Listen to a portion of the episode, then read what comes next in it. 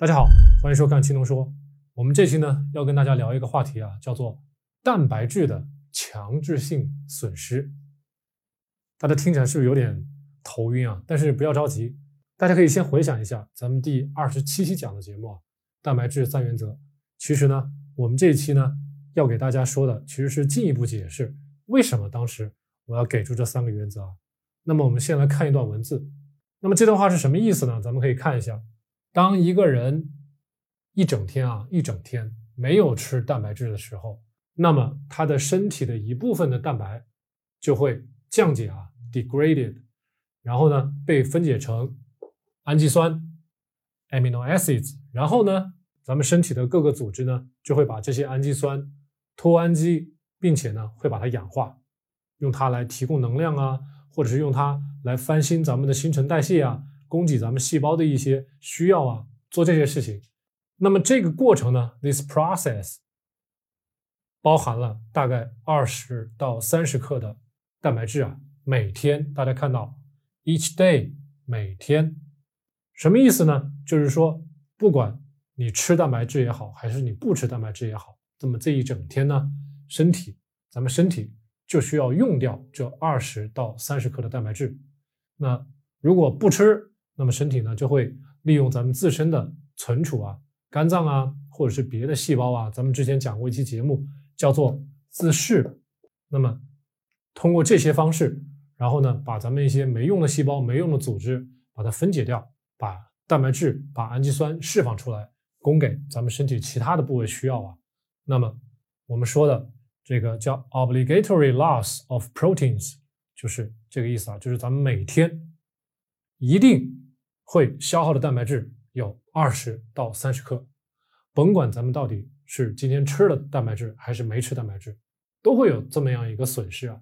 所以咱们这个标题叫做强制性，看到没？强制性，强制性的损失，也就是这二十到三十克的蛋白质，咱们每天无论如何都会损失掉啊，因为咱们的新陈代谢。那么这个二十到三十克的蛋白质呢？我们在这要强调一下，说的是每个人每天至少要消耗掉的蛋白质的量啊。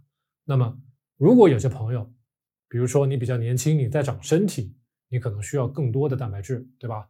如果呢，你平常运动比较多，是吧？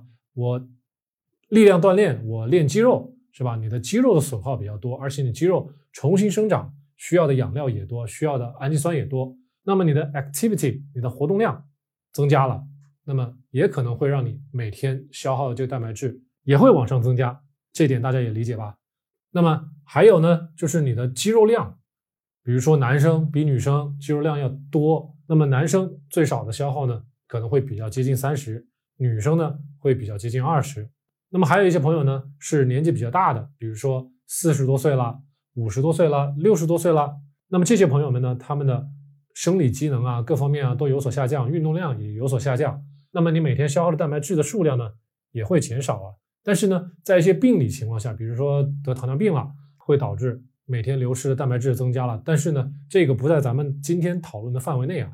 那么疾病导致的蛋白质的损失呢，咱们将来在别的节目里面再去聊啊。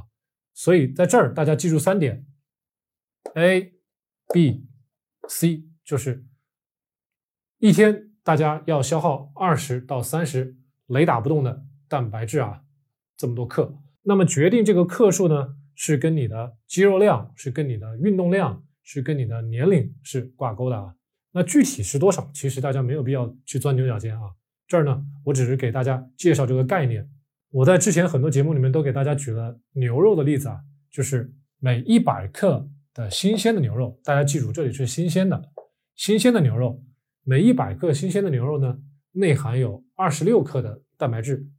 那么大家可以看一下啊，我们每天既然这个强制性的损失蛋白质有二十到三十克，那就意味着我们一天至少要吃一百克新鲜的牛肉，大概就是这个量啊。那么大家如果说我我我吃猪肉呢，我我吃鸡肉呢，我吃别的肉呢，是不是一样的算法呢？其实是大同小异。大家呢根据自己的。喜好呢？其实这个量一百克上下波动，这是最少啊。所以说呢，大家如果买的牛肉质量比较高，那么一百克，也许刚好就有二十六克的蛋白质，就足够你一天的最少的需求了。那么如果你买的部位呢比较偏那个牛肉的呃质量呢差一点儿，或者呢大家买了比如说猪肉啊、鸡肉啊这些呢蛋白质的含量如果没有这种牛肉高的话，那么也许你需要吃的最少的肉量就要大于一百克了，明白我的意思吧？这个都是动态调节的啊，